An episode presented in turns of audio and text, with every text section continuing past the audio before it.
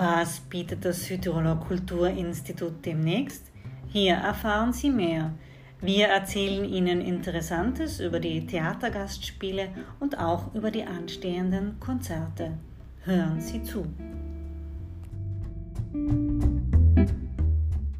In Kürze zeigt das Südtiroler Kulturinstitut Clara, ein Spiel für Ragnar Schirmer und Puppen, ein Gastspiel des Puppentheaters Halle. Zu dieser Ausgabe unseres Podcasts begrüßt sie Monika Obrist, heute im Gespräch mit der Pianistin Ragnar Schirmer und dem Intendanten und Regisseur Christoph Werner.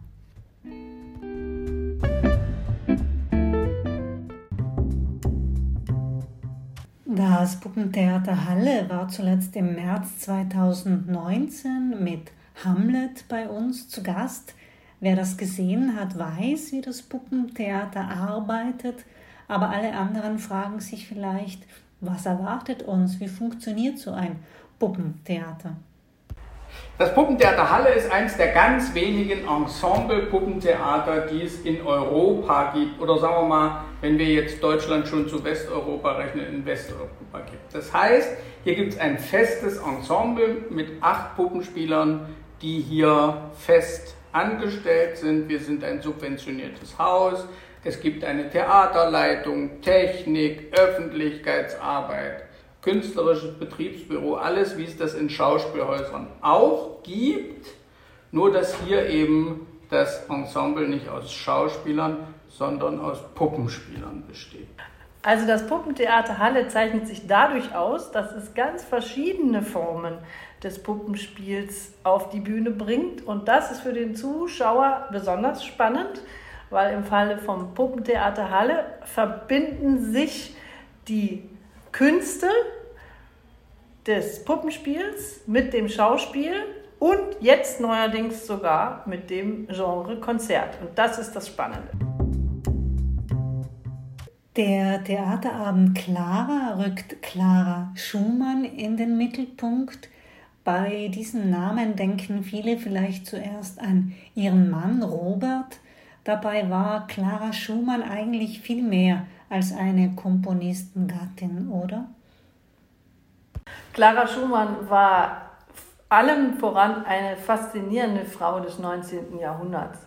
Sie hat äh, die Musikszene geprägt, indem sie Pianistin und Komponistin war, indem sie die Frau eines sehr, sehr berühmten Komponisten war und nachdem dieser früh verstorben die große Familie alleine durchgebracht durch Konzertieren. Damit ist sie natürlich eine sehr emanzipierte Frau, eine sehr selbstständige Unternehmerin gewesen, eine vielfache Mutter, die am Ende sogar noch weitere Kinder zusätzlich zu ihren äh, sieben, nämlich ihre sechs Enkel aufgenommen und auch noch großgezogen hat. Also sie ist in jeglicher Hinsicht eine besondere und äh, vorbildhafte Figur und es ist kein Wunder, dass wir uns heute noch Gedanken darüber machen, wie hat sie das alles schaffen können. Man steht ja bewundernd und staunend, wenn man diese Biografie sich anschaut davor und das nur aus heutiger Sicht versucht zu verstehen,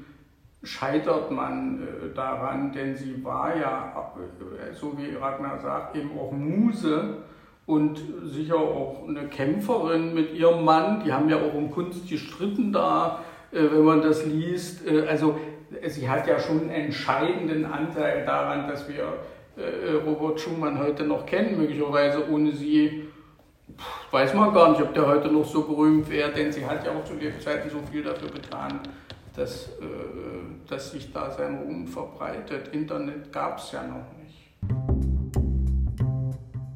Im Jahr 2019 jährte sich der Geburtstag von Clara Schumann zum 200. Mal.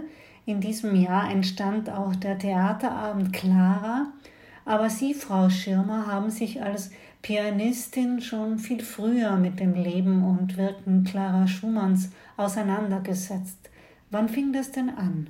Die Auseinandersetzung begann vor über 30 Jahren, als ich nämlich ähm, tatsächlich beim Einstudieren der Kinderszenen aufmerksam wurde auf die Fingersätze von Clara Schumann und diese als sehr besonders empfand. Und ab da hat mich diese Frau, ihr Leben und ihr Wirken interessiert. Ich habe im Studium ihre Kompositionen äh, teilweise einstudiert, habe meine Diplomarbeit über die Schumanns und ihre Beziehung zu Johannes Brahms verfasst und habe seitdem wirklich ganz, ganz viel immer wieder ähm, über die Bezüge auch in den Werken von Robert und Clara Schumann geforscht. Und es lag für mich nahe, dass dieser große 200. Geburtstag von Clara Schumann eben auch entsprechend äh, Aufmerksamkeit verlangt auf diese besondere Frau. Und da habe ich eben schon ähm, 2015 begonnen, äh, die erste CD zu diesem Thema rauszubringen, dann äh, 2017 und dann nochmal 2019 eine Doppel-CD, weil ich äh, zu dem Zeitpunkt im Jahr 2019 dann tatsächlich alle ihre Originalprogramme, ihre Konzerte ähm, editiert hatte und habe versucht, so viele wie möglich davon im Jahr 2019 originalgetreu, teilweise an den Originalorten nachzuspielen. Also ein ganzes Künstlerleben in einem Jahr nachzuvollziehen und das ist immerhin in über 100 Konzerten gelungen. Da bin ich sehr, sehr glücklich drüber, dankbar dafür und ich freue mich, dass Clara so viel Aufmerksamkeit bekommen hat und natürlich ganz besonders freue ich mich, dass das Jahr 2019, dieses Jubiläum, wie man aus der heutigen Sicht sagen muss, so unbeschadet vorbeigegangen ist. Denn ähm, diese Aufmerksamkeit hätte man in einem anderen Jahr nicht wieder generieren können. In diesem Jahr fällt der große Beethoven-Geburtstag leider ins Wasser, aber ich bin davon überzeugt, dass der Titan Beethoven die ausgefallene Geburtstagsparty übersteht und der Titan bleibt. Clara Schumann hat im Jahr 2019 berechtigterweise, glücklicherweise und dankenswerterweise so viel Aufmerksamkeit bekommen. Clara Schumann hat als Tochter eines Klavierfabrikanten auch Einfluss gehabt auf den Klavierbau und Sie, Frau Schirmer, hatten die Ehre, im Jahr 2011 in Frankfurt ein Konzert zu geben mit einem Flügel, auf dem Clara Schumann selbst gespielt hat. Wie war diese Erfahrung denn für Sie? Das war tatsächlich ein Schlüsselerlebnis für mich. Auf Claras Flügel zu spielen, war für mich eine Initialzündung, mich fortan mit historischen Flügeln zu beschäftigen. Einfach dieses Gefühl zu wissen, auf diesen Tasten hatte sie ihre Finger. Und auch die anderen klanglichen Facetten dieser historischen Instrumente haben mich so fasziniert, dass ich danach, also wirklich seit 2011 angefangen habe, historische Flügel zu sammeln.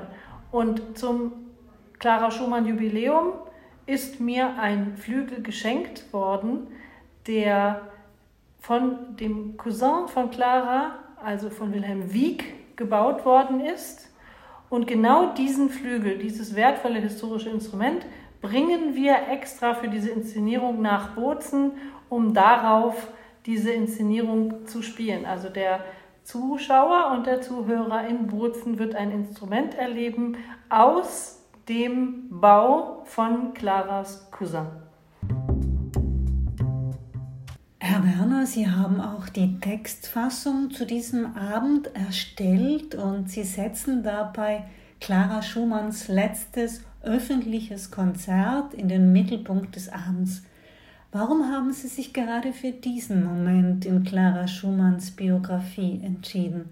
Naja, weil so ein letztes Konzert natürlich ein wunderbarer Anlass ist, um ein, alle Zeitebenen, die eben so ein Abend oder so ein, so ein Draufblick auf so ein Leben hat, ähm, bestens vernetzt oder verbinden kann. Nämlich nicht nur eine Vergangenheitsschau, sondern eine Gegenwart, die sehr dynamisch ist. So ein Konzert ist ja immer eine aufregende Sache, ob es nun das letzte ist oder das erste oder irgendeins in der Mitte. Alle sind angespannt, aber wenn es das letzte ist, dann sind natürlich alle besonders angespannt. Und da laufen einfach die Fäden dieses Lebens nochmal in so einem Brennpunkt zusammen, den man dramatisch schön gestalten kann. Und dieses letzte Konzert gibt uns die Möglichkeit, in verschiedene Zeitebenen zu schauen. Man kann von dem letzten Konzert zurückblicken auf Claras Leben und man kann in die Zukunft blicken, denn eine Interpretin ist ja sehr viel vergänglicher als ein Komponist. In dem Moment, wo sie ihr letztes Konzert gibt, ist tatsächlich auch der Abschied von ihrer Kunst ähm, vollzogen.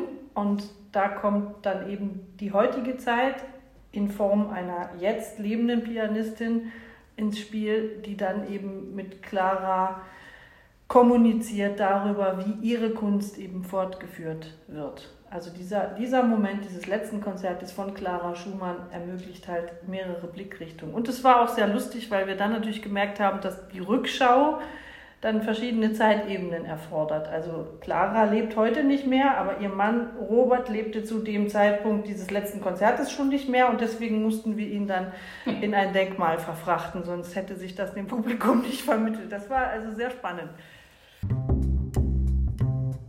Herr Werner, als Regisseur mit Schauspielerinnen und Schauspielern zu arbeiten, die Puppen führen, ist sicher etwas Besonderes.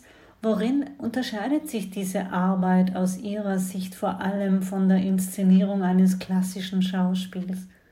Zunächst mal darin, dass, ähm, dass man ästhetisch einen größeren äh, Darstellerkasten hat. Also sozusagen, man kann natürlich auch mit Schauspielern sehr unterschiedliche Schauspieltechniken ähm, einstudieren oder, oder proben. Aber hier ist ja so, dass man tatsächlich auch verschiedene Künste verbindet. Also sozusagen das, das darstellende Spiel mit der Sprache, aber auch darstellende Spiel ohne Sprache. Der Robert Schumann hier bei uns, der ist ja wirklich, der spricht ja nicht, der stellt nur da oder äh, und so. Und dann haben wir noch die Musik dazu, die natürlich sozusagen auch in sich selber ja schon eine hohe theatrale Kraft hat. Und normalerweise ist es ja so, man guckt, man geht zu einem Konzert und da guckt man einfach nur zu, wie die Musik machen, weil ja das ebenfalls schon so einen hohen theatralen Wert hat, dass man ja nichts anderes braucht. Und jetzt ist aber das sozusagen, also Ragnar am Flügel, dann die Darsteller, die schauspielen und die Puppen und die sagen wir mal, ver, verpuppten Menschen, also das ist natürlich eine große Freude. Das muss man auch beherrschen. Das ist nicht immer leicht. Wer viele Mittel hat, der muss sie auch zu ordnen wissen. Aber ähm, mir macht das große Freude, diesen, diesen Kasten, diesen Besteckkasten äh, benutzen zu können. Die Form des Musikhörens und die Form mhm. des Puppenspielschauens erfordern beide vom Zuschauer bzw. Zuhörer eine Mitarbeit. Also ein Schauspieler, der eine Mimik zur Verfügung hat, kann dem Zuschauenden unmittelbar zeigen, was er jetzt ausdrücken will. Die Puppe tut das mittels der Körperbewegung, die der Puppenspieler ihr verleiht, aber die Mimik ist starr. Das heißt, in dem Zuschauenden wird eine bestimmte Gehirnregion angeregt, nämlich seine Fantasie und sein Mitarbeiten beim Schauen.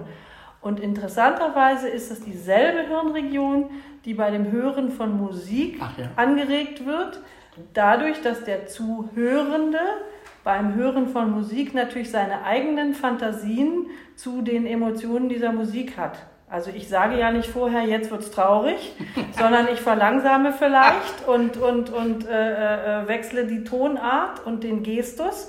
Und in dem Zuhörer ähm, kommen vielleicht Gefühle, Erinnerungen, Emotionen, die er erlebt hat, an die er sich erinnert, hoch und, und äh, ähm, dadurch ist er sehr aktiv. Und diese Aktivität ist äh, äh, eine ähnliche wie beim Schauen des Puppentheaters. Und durch die Verbindung dieser beiden Künste haben wir eine Überhöhung dessen. Deshalb ähm, ist das auch so intensiv. Also so erlebe ich es als Musikerin immer, wenn ich Inszenierungen vom Puppentheater schaue.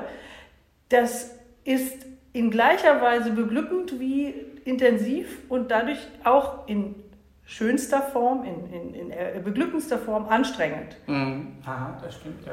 Was man hundertprozentig sagen kann, es ist erwiesenermaßen, und jeder Zuschauer kann das an sich selber testen, ein Riesenunterschied. Schaut man einer Szene zu, in der gesprochen wird, oder einer Szene, in der es kein gesprochenes Wort, sondern nur Musik und stummes Spiel oder nur stummes Spiel gibt. es, also ich bin vollkommen davon überzeugt, dass die Hirnregion, die bei stummem Spiel und Musik angeregt wird, nicht die gleiche ist, die man hat, wenn man gesprochene Szene äh, rezipiert. Und diese Verbindung von Musik und stummem Spiel, quasi Stummfilm, wenn du mhm. so willst, ist ja ein bisschen so, ne? Ähm, das ist natürlich, also ich liebe das, das ist eine große, also großes Glück und einfach, das ist einfach eine andere Art von, von Geschichten erzählen und das, ich mag das sehr. Wie aufwendig ist diese Produktion von Puppen? Wie entstehen die? Wir haben eine Puppenwerkstatt und da sind zwei, zwei Puppenbauer haben wir im Moment fest am Haus engagiert. Das sind aber gleichzeitig auch Puppenspieler mit besonderen Begabungen. Die eine hat Bildhauerei studiert, der andere hatte vorher schon handwerkliches Geschick und die bauen die Puppen für die Inszenierung. Und je nachdem, wie viele Puppen, wie groß, wie ausgefeilt, wie so, dauert das eben. Äh, ja, zwischen anderthalb, zwei Wochen für eine Puppe oder es gibt auch, wir haben auch Puppen im Fundus, die haben zwei Monate gedauert zu bauen. Wir haben auch welche, die haben drei Tage gedauert. Das kommt immer darauf an, aber das ist sehr, sehr aufwendig. Da sind nicht nur die Puppenbauer dran, es gibt dann Kostümschneider, die müssen die Kostüme für die Puppen nähen. Wir haben natürlich Maskenbildner, die dann die Haare knüpfen oder wenn es jetzt nicht echter ist, dann eben ankleben, die die bemalen und so weiter und so fort. Das ist sehr aufwendig. Puppe kostet zwischen 1000 und 8000 Euro, je nachdem, wie kompliziert sie ist. Diese moderne Form der Puppengestaltung zeichnet sich ja dadurch aus, dass sie sehr menschenähnlich ist. Das heißt nicht, dass wir einfach Gesichter kopieren, aber es heißt, dass wir uns weit aus dem Fenster lehnen. Wir haben ja auch Puppen von unseren Puppenspielern gebaut, die so unglaublich denen ähnlich sehen, dass du aus der Entfernung in schwarzen Räumen kann man manchmal die Größe nicht einschätzen, mhm. wenn das so tief ist manchmal nicht weißt, ist das, ist das jetzt der Lars oder ist das Lars Puppe? Mhm. Man weiß es nicht genau. Ja, und in diesem speziellen Fall, bei der Inszenierung von Clara, geht es ja um historische Figuren.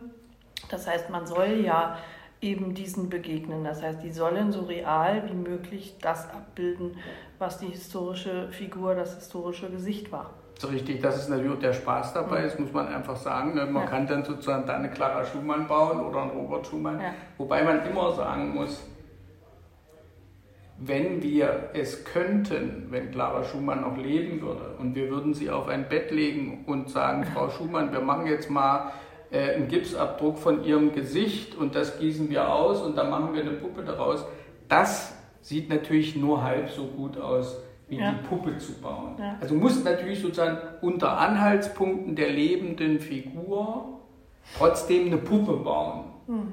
Das ist schon ein künstlerischer Umsetzungsprozess, der da vonstatten geht, damit das auch bühnentauglich und, und so weiter auch für die Puppenspieler spielbar ist und so. In Zeiten von Corona müssen auch Stücke an Sicherheitsbestimmungen angepasst werden. Was genau musste bei Clara geändert werden?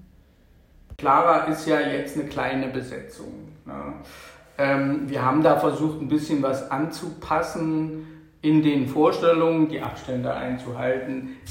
Gott sei Dank ist es eben so, dass die Puppenspieler da Masken sowieso tragen. Insofern war das jetzt nicht so kompliziert, nur sozusagen so bei bestimmten Sachen, wo die sich dann ohne Maske, also als Schauspieler begegnen, da muss man ein bisschen umarrangieren. Aber im Großen und Ganzen ähm, hat das jetzt keine großen Veränderungen für die Inszenierung gehabt, weil man eben im Puppenspiel, wie gesagt, ja, die Maske sozusagen quasi immer trägt.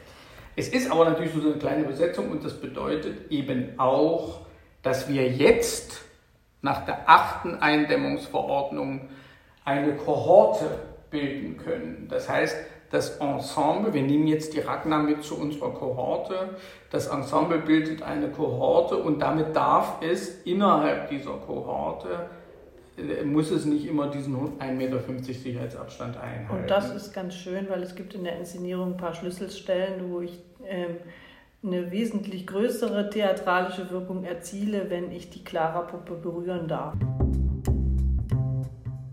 Die Musik ist eben keineswegs nur Pausenfüller, das zeigt ja auch schon der Untertitel des Abends, ein Spiel für Ragnar Schirmer und Puppen. Deshalb meine abschließende Frage nun an Sie, Frau Schirmer. Wie ist diese Arbeit für Sie als Pianistin?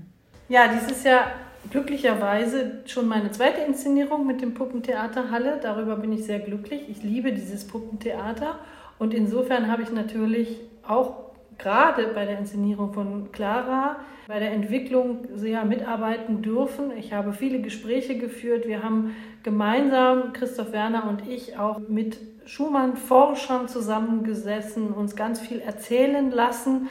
Janina Klassen hat da eine wichtige Rolle gespielt, die uns so viel, so tolles Material über Clara so lebendig erzählt hat, als wären wir bei ihr persönlich zum Kaffee trinken gewesen. Das war natürlich ganz toll das, das äh, Skript dann ähm, enthält einiges, was ich natürlich auch als Pianistin ähm, dem Christoph Werner erzählt habe, aus meiner Erfahrung mit den Sorgen und Nöten, die eine Pianistin in einem Berufsleben so hat. Und diese Art und Weise hoffe ich, dass er sich noch besser hineinfühlen konnte in die Besonderheiten eines Lebens als ähm, Pianistin.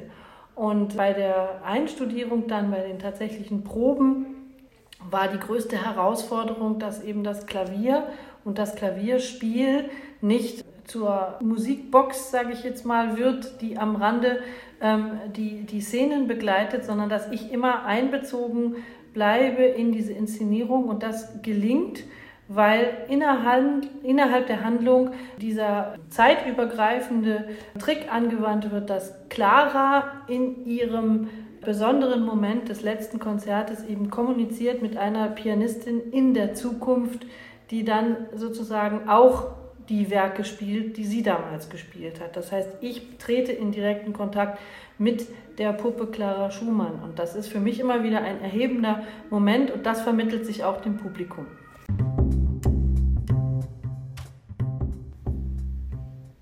Wir sind gespannt.